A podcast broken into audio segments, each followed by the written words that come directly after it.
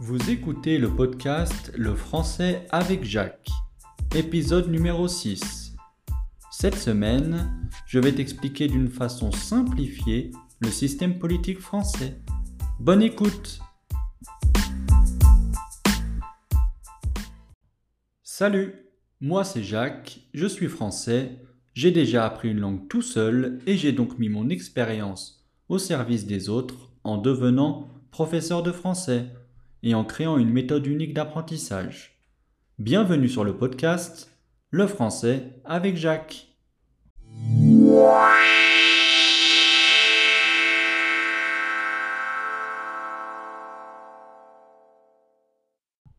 L'objectif de ce podcast est que tu comprennes le système politique français. Nous allons répondre à différentes questions dans le but que tu développes ton vocabulaire et que tu connaisses les expressions en liaison avec la politique. La première chose à savoir est que la France est sous le régime de la Ve République depuis 1958. La première question à laquelle nous allons répondre est la suivante. Qui est le corps électoral? Le corps électoral représente l'ensemble des citoyens. En France, ces citoyens sont les personnes majeures. Les personnes majeures sont les personnes de plus de 18 ans, qu'ils soient hommes ou femmes, et sans distinction de classe sociale, ce qui permet des élections au suffrage universel.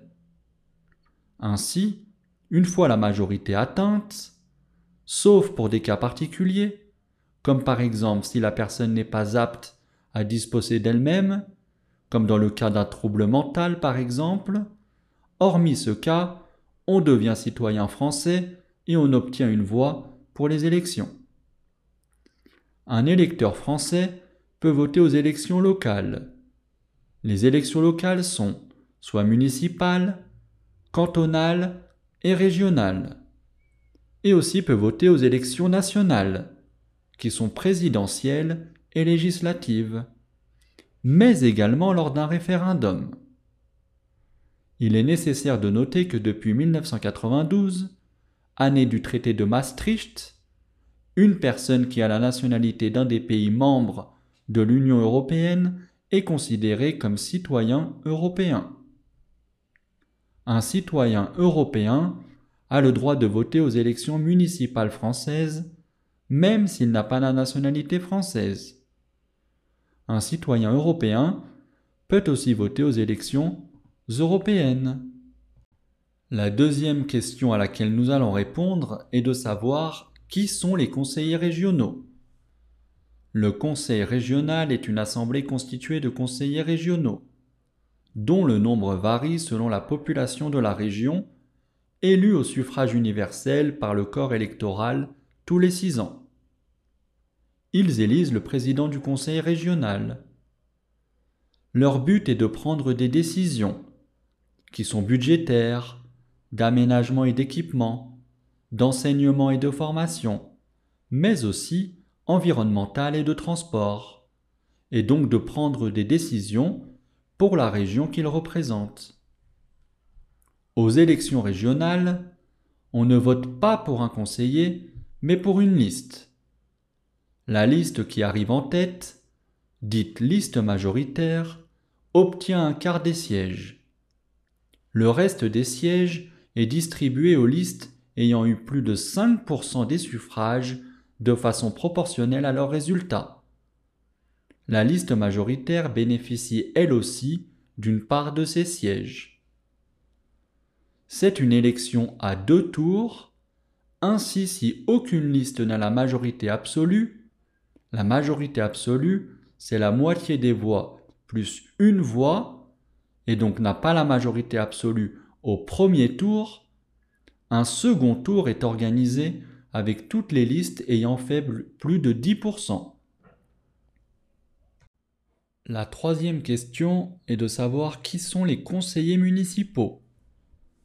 Le conseil municipal est formé de conseillers municipaux élus pour six ans par les personnes de nationalité de l'un des pays de l'Union européenne qui sont inscrits sur les listes électorales de la commune concernée. Le mode d'élection est différent d'une commune à l'autre, notamment selon le nombre d'habitants.